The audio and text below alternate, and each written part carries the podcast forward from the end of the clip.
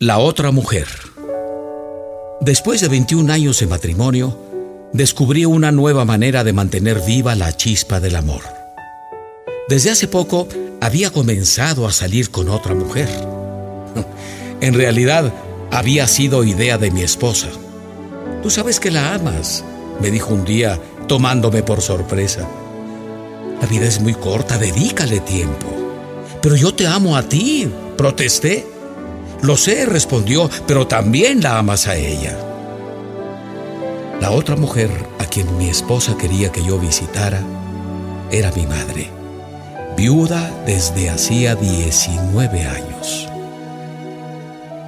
Por las exigencias de mi trabajo y mis tres hijos, solo la visitaba ocasionalmente. Esa noche la llamé para invitarla a cenar e ir al cine. ¿Qué te ocurre? ¿Estás bien? Me preguntó. Mi madre es el tipo de mujer que piensa que una llamada por la noche o una invitación sorpresiva es indicio de malas noticias. No, mamá, creí que sería agradable pasar algún tiempo contigo, le respondí. Los dos solitos. ¿Qué opinas? Reflexionó sobre ello un momento y respondió. Me agradaría muchísimo. Te espero. Ese viernes, mientras conducía para ir por ella, me encontraba algo inquieto. Era el nerviosismo que antecede a una cita. Y por Dios, cuando llegué a su casa, advertí que ella también estaba muy emocionada.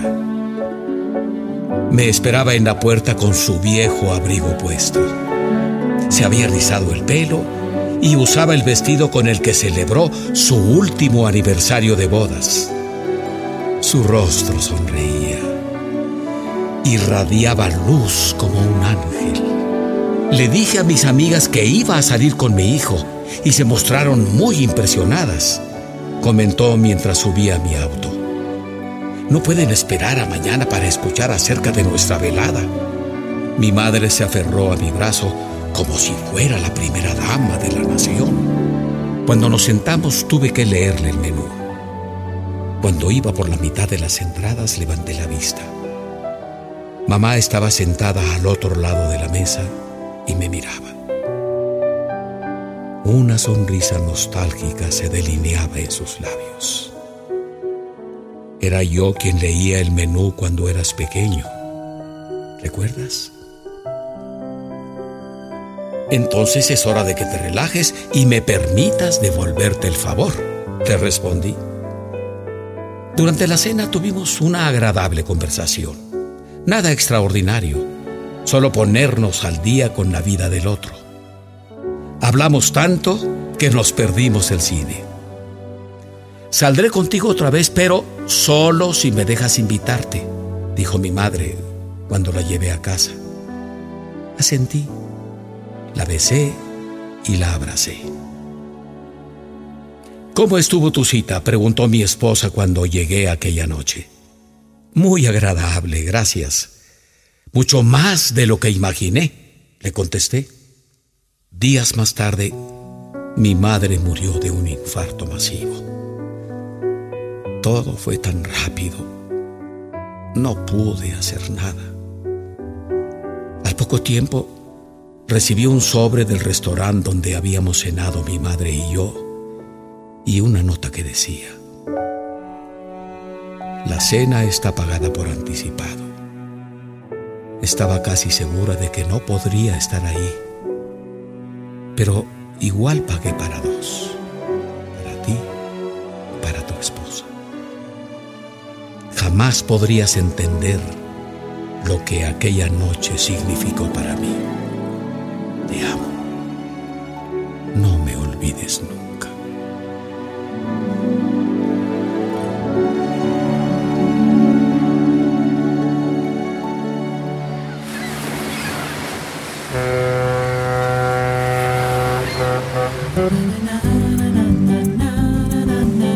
Navegando con Alejandro Segovia.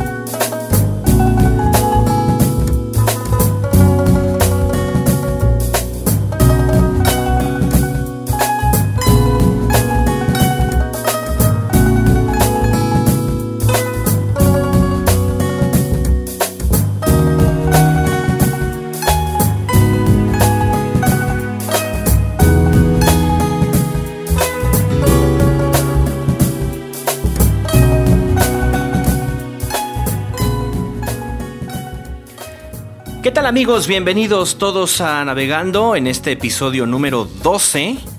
Quiero primero que nada ofrecer una disculpa porque la semana pasada no tuvimos, no tuvimos podcast.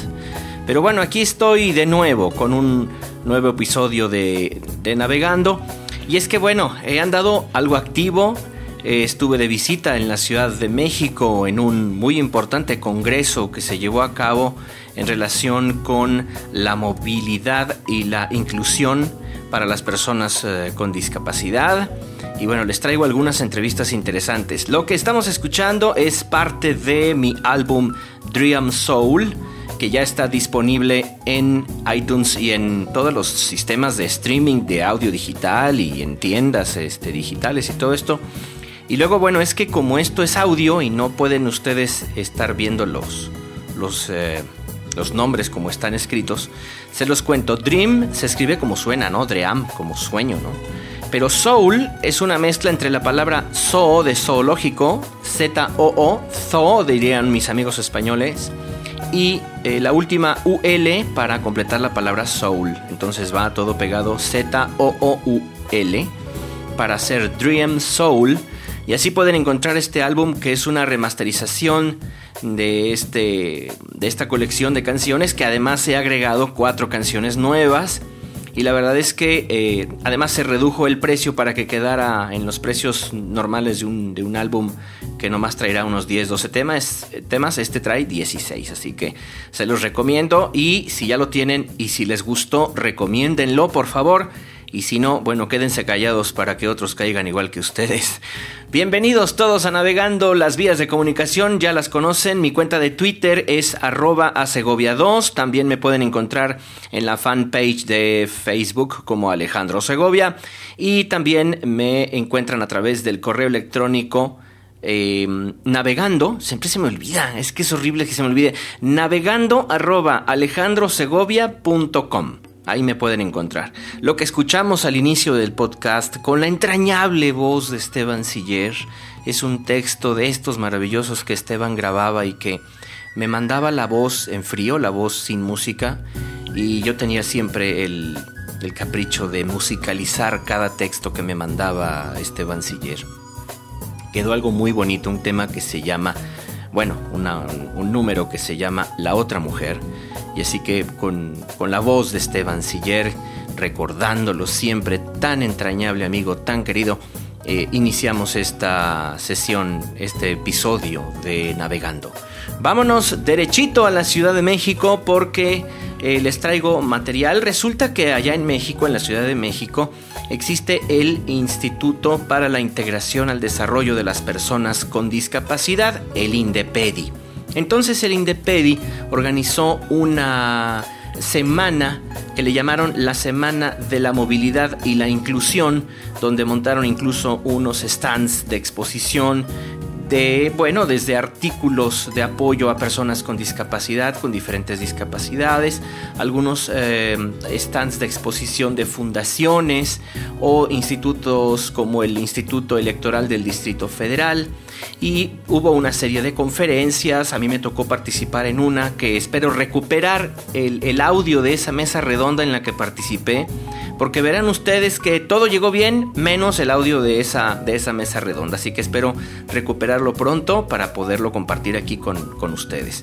Pero bueno, eh, hubo una serie de entrevistas, de, mesas redondas, eh, de testimonios. ¿Cuántas historias se pueden recoger allí de tantas y tantas personas que eh, viviendo su discapacidad comparten con los demás su propia experiencia de vida. Y es muy enriquecedor y además es muy gratificante saber que el ambiente que se generó ahí, no obstante que hubo visitas de políticos y estuvo el jefe de gobierno de la Ciudad de México, no obstante eso, bueno, creo yo que el ambiente era de mucha camaradería, de mucha eh, complicidad incluso podría yo decir, fue algo, fue algo muy lindo. Así que bueno, vámonos inmediatamente porque les tenemos algunas entrevistas. En este punto quiero destacar y agradecer la participación en la producción de este programa a María Teresa Sánchez Ramírez. Gracias, mi amor, por tu apoyo y por todo el empeño y entusiasmo que pusiste para la realización de este programa y durante los trabajos de la convención. Muchas gracias. Bienvenidos todos a Navegando, que disfruten este espacio y no se vayan porque además les tengo que contar de otro lanzamiento, además del lanzamiento de Dream Soul, les voy a contar del lanzamiento de un libro que además contiene un, disco que se llama El Sirenario. Eso lo, lo cuento más adelante para que ustedes puedan saber de qué se trata y por lo pronto vámonos a la Ciudad de México a la Semana de la Movilidad y la Inclusión de las Personas con Discapacidad ahí en el Indepedi.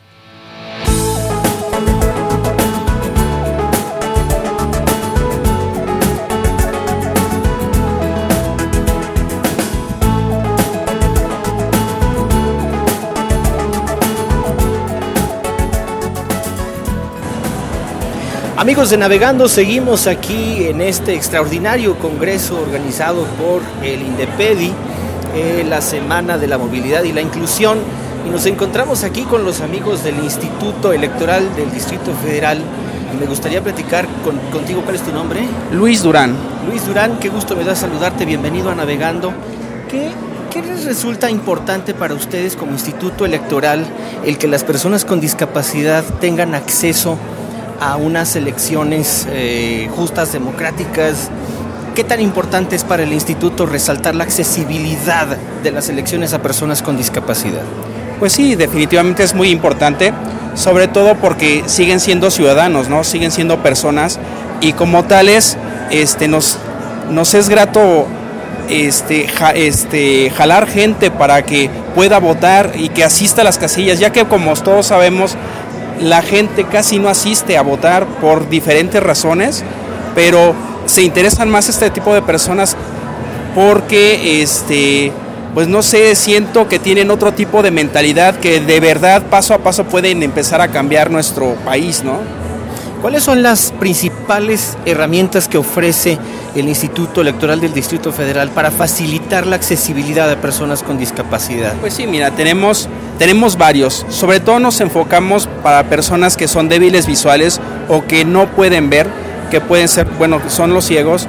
Sobre todo, en, eso fue la, la ampliación de, nuestro, de nuestras investigaciones y se generó, derivado de eso se generó la mascarilla braille se generó un aditamento en la urna que también viene diseñado en braille.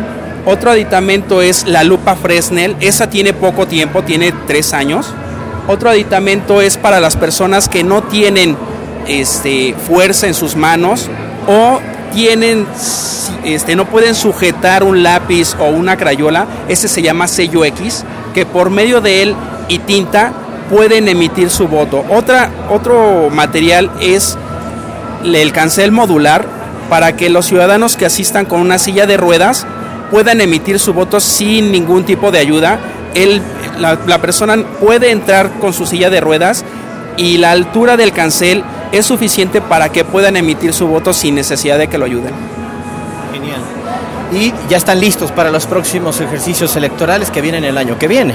Así es, ya está todo preparado. Estamos ya este, determinando ya los, los diseños, los modelos. Recordemos que ahorita, como sabemos, el INE es, el, es la autoridad ya de que abarca también a los institutos electorales. Entonces dependemos de ellos también de que aprueben ciertos modelos, porque también son nuevos modelos los que ellos están ingresando, pero como fin ya tenemos aprobado el cancel modular, eso es lo elemental para nosotros ahorita como instituto electoral y los demás modelos se van a ir aprobando o ya se están aprobando para su nueva compra, ¿no? Perfecto, pues esperemos que haya mucho éxito y mucha participación, sobre todo de ciudadanos con discapacidad en estas próximas elecciones. Muchísimas gracias. Hasta luego, muchísimas gracias a ustedes. Gracias.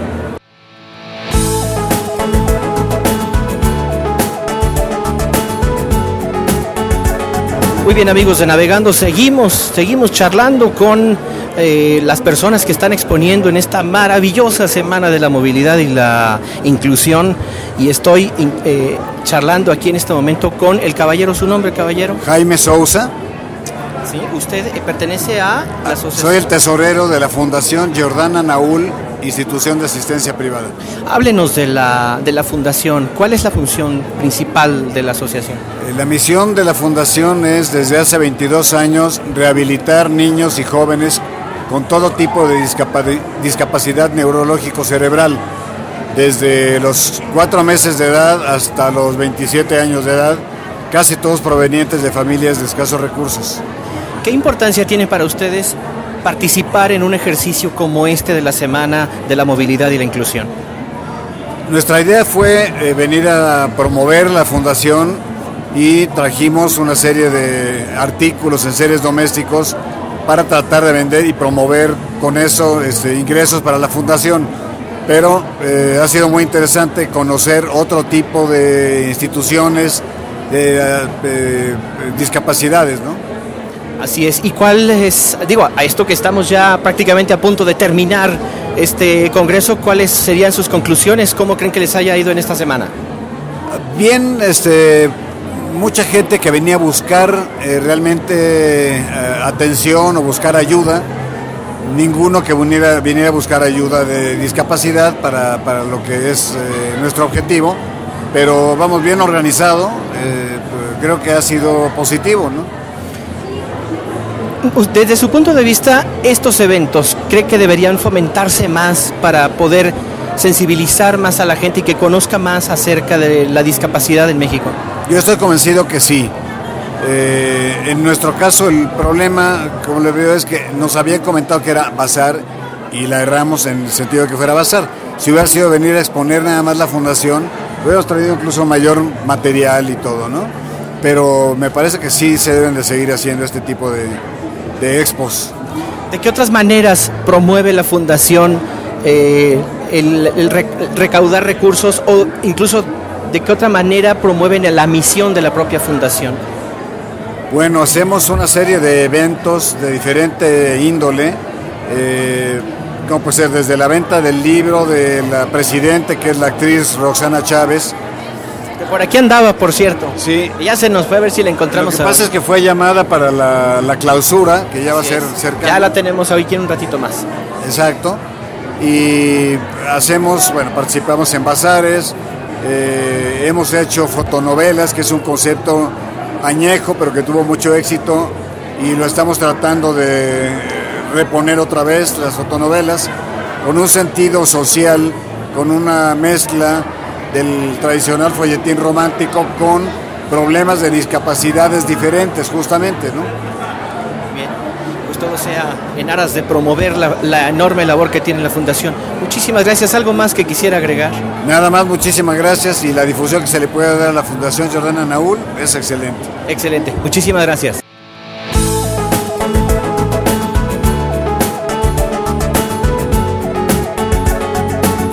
Amigos de Navegando, pues estoy muy contento porque ahora estamos en la Semana de la Movilidad y la Inclusión aquí en el Distrito Federal, en un lugar precioso, la Expo Reforma, donde han hecho un evento maravilloso, el Instituto para la Integración y el Desarrollo de las Personas con Discapacidad del Distrito Federal.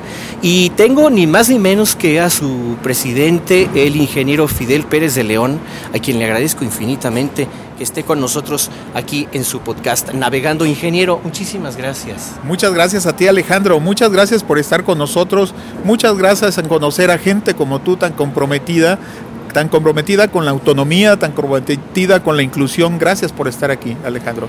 ¿Qué eh, experiencia le deja esta primera semana? Porque además es la primera, el primer evento de esta magnitud que se realiza en su administración. ¿Qué es la primera impresión que le deja esta semana, ingeniero? Bueno, es una impresión muy grande donde estoy impresionado cómo la gran voluntad política de Miguel Ángel Mancera, jefe de gobierno, le está poniendo por lograr la inclusión de las personas con discapacidad de la Ciudad de México, pero también estoy muy impresionado por la respuesta de las personas con discapacidad y de sus organizaciones. ¿Cómo es como participan? ¿Cómo es como juntos queremos lograr esa inclusión aquí en la Ciudad de México? Porque como tú sabes, Alejandro, el gobierno no solo puede, la sociedad tampoco puede, pero aquí en la Ciudad de México estamos formando un gran ejército para lograr esa inclusión. Acabamos de escuchar el discurso de la Secretaria del Trabajo del Gobierno del Distrito Federal y vemos que hay por parte del Gobierno del DF un enorme compromiso de colaboración con ustedes. Efectivamente, este año es el primer año de administración de Patricia Mercado y es el, primer año de administración de nosotros que llegamos justo este año en enero. En enero de este año nos nombró el jefe de gobierno a los dos como titulares de sus respectivos eh, de sus respectivos institutos quiero decirte que también existe un gran compromiso y una gran sensibilidad de Patricia Mercado. Fíjense, en este primer año nos dijo, vamos a entrarle al empleo temporal. Nos reunimos, elegimos, mira Pati, esto, esto, y la gran sensibilidad que tiene Patricia Mercado hizo que en este primer año lográramos casi 500 empleos temporales. De esos 500 empleos temporales, 300 administró el Indepedi y otros 200 los administraron en otras eh, dependencias del gobierno de la ciudad. Pero ¿cuál fue, qué fue lo que hicimos? Vamos a darle este empleo temporal a las personas con discapacidad que no han tenido una sola oportunidad en su vida de un empleo. ¿Y qué les dijimos? Y los vamos a incorporar al gobierno de la ciudad. Entonces ellos estuvieron trabajando en ese empleo temporal en el gobierno de la ciudad, pero no solamente logramos que las personas con discapacidad trabajaran, sino también lo que logramos es que las personas que trabajan, los burócratas, para llamarles de otra manera, que trabajan en la administración pública se empezaran a sensibilizar. Incluso previo a esto nosotros sensibilizamos a 150 servidores públicos. Entonces, cuando llegan las personas con discapacidad, cuando ve el público, pues empieza, empieza a armarse esa simbiosis, esa simbiosis entre sociedad y gobierno para lograr esta inclusión. Cuando hablamos del Instituto para la Integración y el Desarrollo de Personas con Discapacidad, del INDEPEDI, también vemos que hay un enorme equipo de profesionales que están poniendo todo su esfuerzo para que la cohesión que se haga con el gobierno del Distrito Federal dé frutos. ¿Qué tan importante es rodearse de un gran equipo de trabajo? es fundamental porque solamente con personas comprometidas como es el equipo del INDEPEDI se pueden lograr acciones y resultados tan importantes como los que se han logrado. Ellos están, llegamos a trabajar a las 9, 10 de la mañana y son la 1, 2 de la mañana y ya vámonos y no se quieren ir porque están sumamente comprometidos. Además quiero decirte que es personal muy capacitado con maestrías en políticas públicas, con maestrías en la administración, con maestrías en, en el tema de discapacidad, diplomados, diplomados en actuaría, etcétera. Muy profesionales y muy comprometidos. Inclusión eh, y accesibilidad son palabras que de pronto escuchamos que fluyen muy bonito en los discursos, la integración, etcétera, pero ustedes lo han llevado como bandera, ingeniero. Así es, hemos llevado como bandera un tema fundamental es un compromiso de las personas con discapacidad lograr su autonomía, es decir, tomar decisiones por sí solas, o sea, lograr su vida independiente. Y un compromiso es la inclusión, pero la inclusión es compromiso de la sociedad. Para que nosotros, si no hay, no hay inclusión, si no hay compromiso de la sociedad, por más esfuerzos que haga el gobierno, por más esfuerzos que haga las organizaciones de la sociedad civil expertas en el tema de la discapacidad, nunca vamos a lograr esa inclusión. Entonces, eh, debemos de trabajar eh, de la mano. Quiero decirte que para muestra, estamos trabajando en la sensibilización de todo el personal todas las personas que trabajan en el gobierno de la ciudad. El próximo año, te voy a dar una premisa, a principios de, de, enero, el jefe de gobierno va a sacar un acuerdo donde va a ser obligatorio que todo, todo el personal del gobierno de la ciudad sea sensibilizado, al menos tome un curso. Este año ya empezamos, empezamos sensibilizando a todos los policías de esta ciudad, son 80 mil policías. El compromiso es que en tres años los vamos a sensibilizar y ahí vamos, ahí vamos, estamos diario y todos los días trabajando en esos temas. ¿Cómo ves, Alejandro? Maravilloso. Hablando de accesibilidad, concretamente de la accesibilidad urbana, ¿En qué, ¿En qué etapa vamos, ingeniero? ¿Cómo la ve? ¿Qué tanto falta por hacer para hacer accesible la Ciudad de México? Bueno, la Ciudad de México es una ciudad muy compleja donde vivimos una gran cantidad de personas. Es una, hay una gran competencia por el espacio, hay una gran competencia por el territorio, entonces no es tan fácil lograr esa accesibilidad. Nosotros concebimos la accesibilidad no solamente en el entorno físico, sino concebimos la accesibilidad en el tema de la sensibilización, en el tema de la comunicación, en el tema de la información, en el tema, por supuesto, del transporte por ejemplo, en el tema de las calles, en el tema del, del, del, espacio físico, ¿qué es lo que estamos haciendo?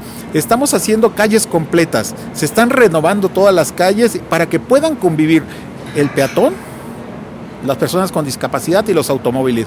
Para ello, el pasado mes de julio, el jefe de gobierno publicó la ley de movilidad donde le da la prioridad a la persona con discapacidad. El peatón con discapacidad es lo más importante en esta ley. Esto es algo fundamental.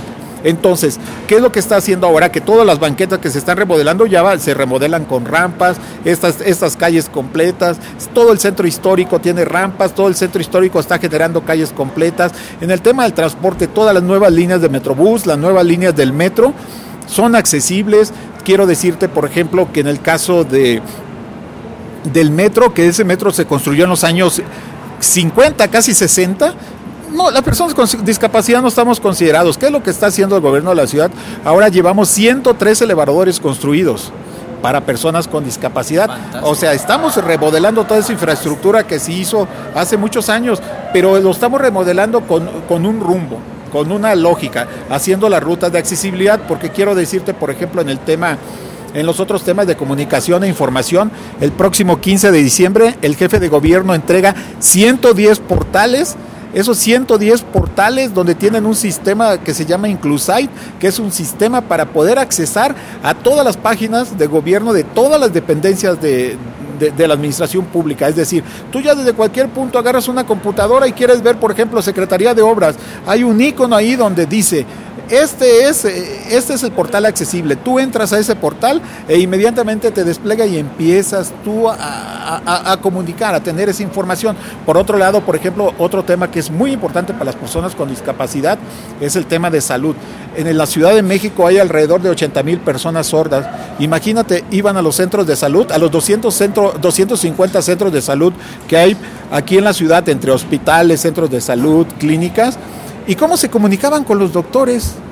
Entonces, arrancamos diplomados en lengua de señas. Estamos capacitando a todo el personal del área de atención al público. Ahorita, cuando menos una persona conoce la lengua básica de señas. Entonces, eso, eso es lo que estamos haciendo. Pero todo esto lo estamos haciendo bajo un plan, bajo un rumbo. Esta Ciudad de México tiene un rumbo. Justo era lo que le iba a preguntar, ¿cuál es la agenda? ¿Qué es lo que sigue, por ejemplo, para Indepedi arrancando el año? Porque me imagino que ya van a cerrar administración ahora, pero ¿cuál es la agenda también de Indepedi junto con el gobierno del Distrito Federal? Bueno, nosotros hicimos un plan para tener un rumbo.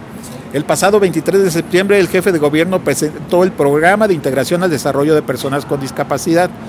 Este programa tiene 52 metas y 277 políticas públicas.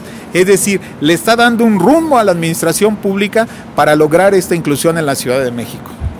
Este, este programa, aparte de tener esas 277 políticas públicas, esas 52 metas, tiene, tiene de apoyo tres herramientas, que son estas herramientas, un consejo consultivo, porque también vamos a tener unos indicadores vamos a tener un seguimiento y una evaluación.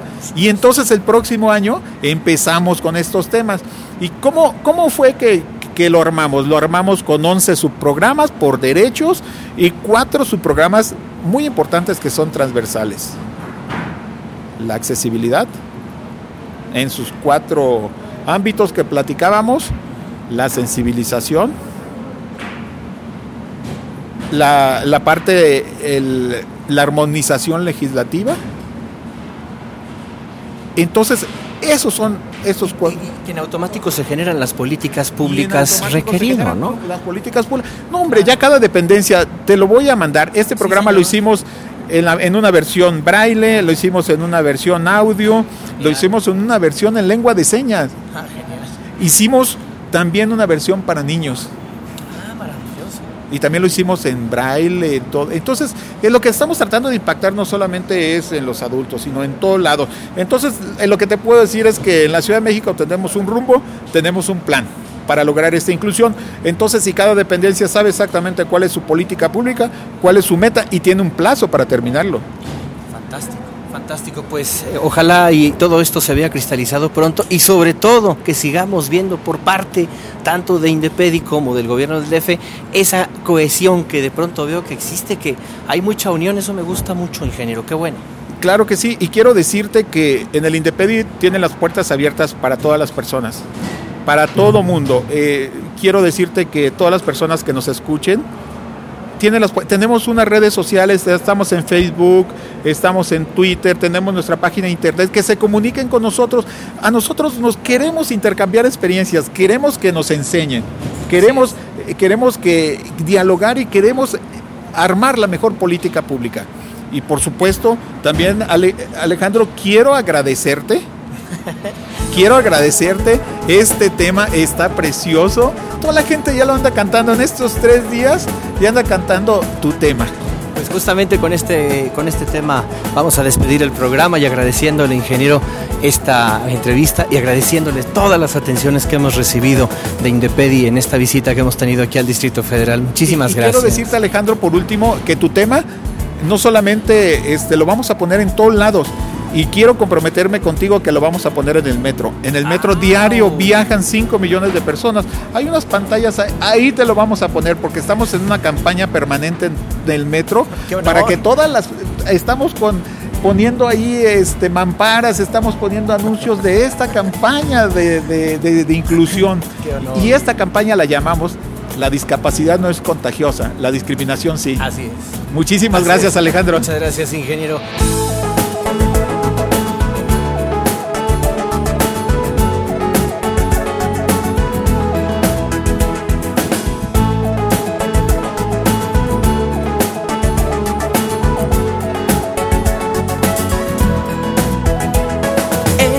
Mi ciudad, donde vivo y la que amo Quiero transitar con libertad, vivir en igualdad y equidad con cada uno, integrado a la sociedad.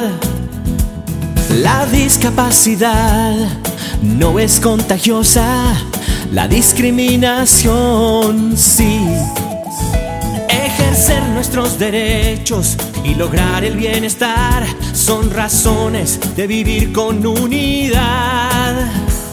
Derriba las barreras y abre el corazón. Da la bienvenida a la integración. Aquí, aquí, estamos aquí, aquí. Este es el momento de integrarnos en la unión. Aquí, aquí, vivimos aquí inclusión siempre será la solución.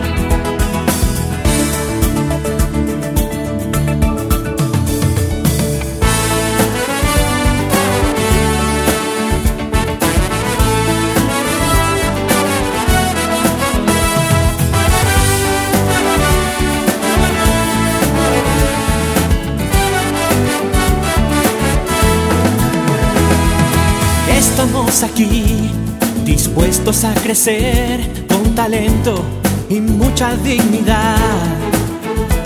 Sabemos que unidos, fomentando la igualdad, más fuerte nos haremos escuchar. Acceso a la salud y a la educación. Acceso al trabajo, en equipo es mejor. Derriba las barreras y abre el corazón bienvenida a la integración. Aquí, aquí, estamos aquí, aquí. Este es el momento de integrarnos en la unión. Este es el momento, sí, aquí, Aquí, vivimos aquí, aquí. La inclusión siempre será la solución. Siempre será la solución. Aquí, aquí estamos aquí aquí, este es el momento de integrarnos en la unión. vivimos aquí, aquí, la inclusión siempre será la solución. Aquí, aquí, estamos aquí, aquí, este es el momento de integrarnos en la unión. Este es el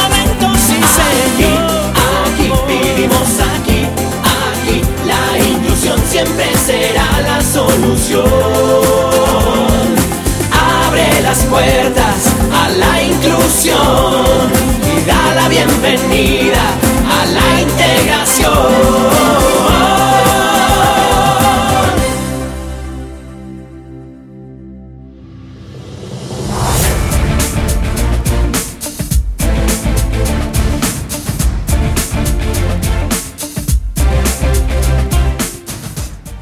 Quiero agradecer infinitamente los comentarios que van llegando tanto en la plataforma de iTunes como en iVoox.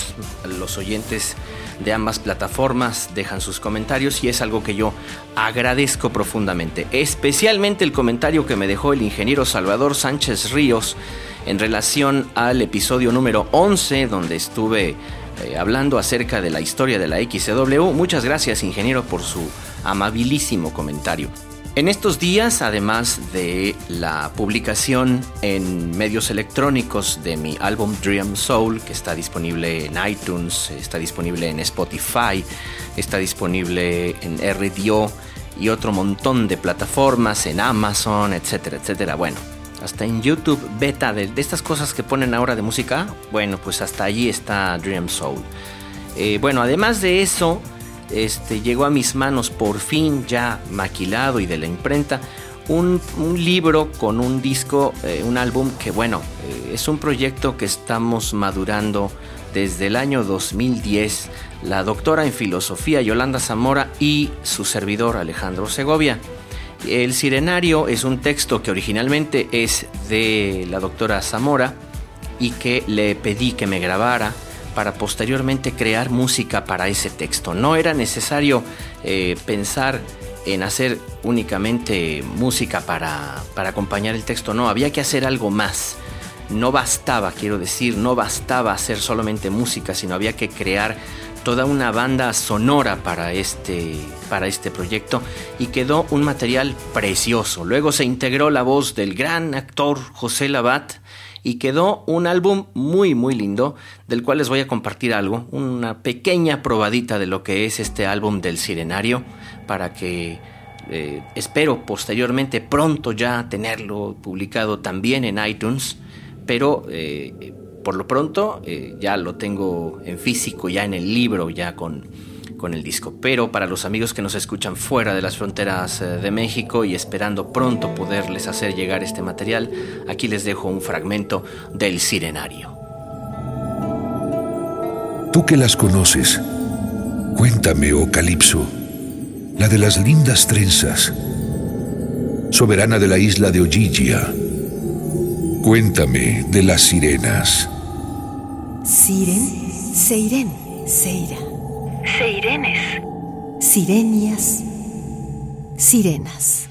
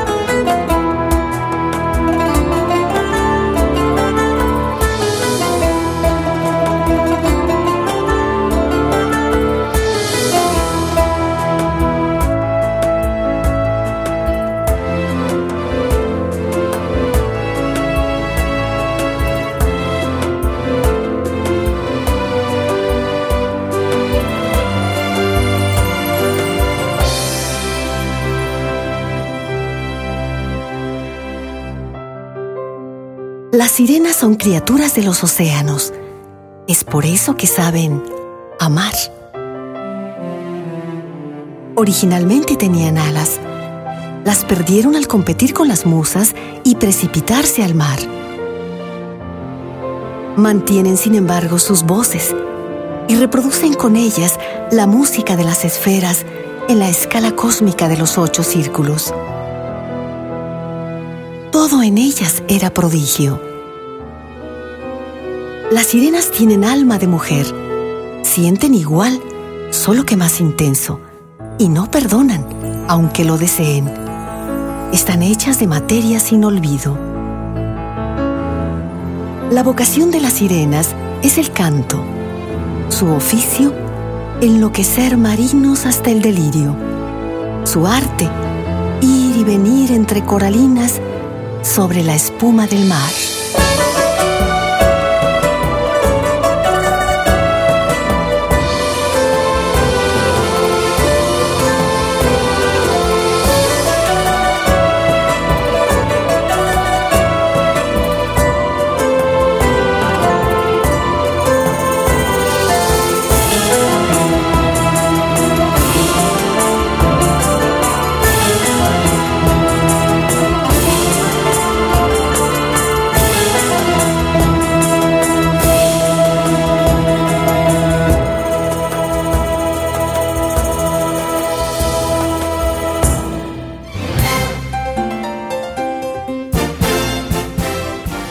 Me despido no sin antes agradecer el enorme favor de su atención y nos escuchamos en el próximo episodio de Navegando con más sorpresas, más musiquita y bueno, todas las novedades que vayan ocurriendo. Me estaban pidiendo también que diera más noticias sobre tecnología. Bueno, bueno, es que hay, hay espacios especializados para tecnología. Yo seguiré dando algunos, algunos, eh, algunas notas sobre tecnología.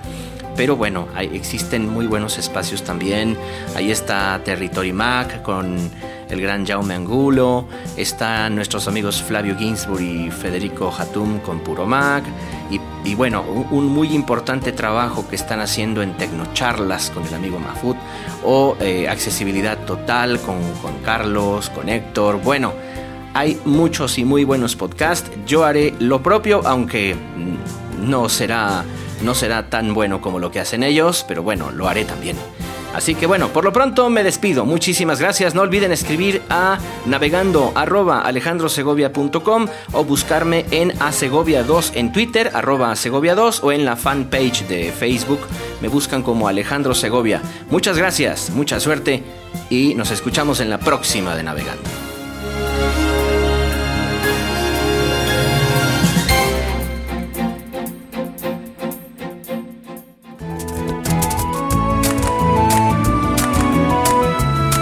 Te esperamos en la próxima emisión de este podcast para seguir navegando.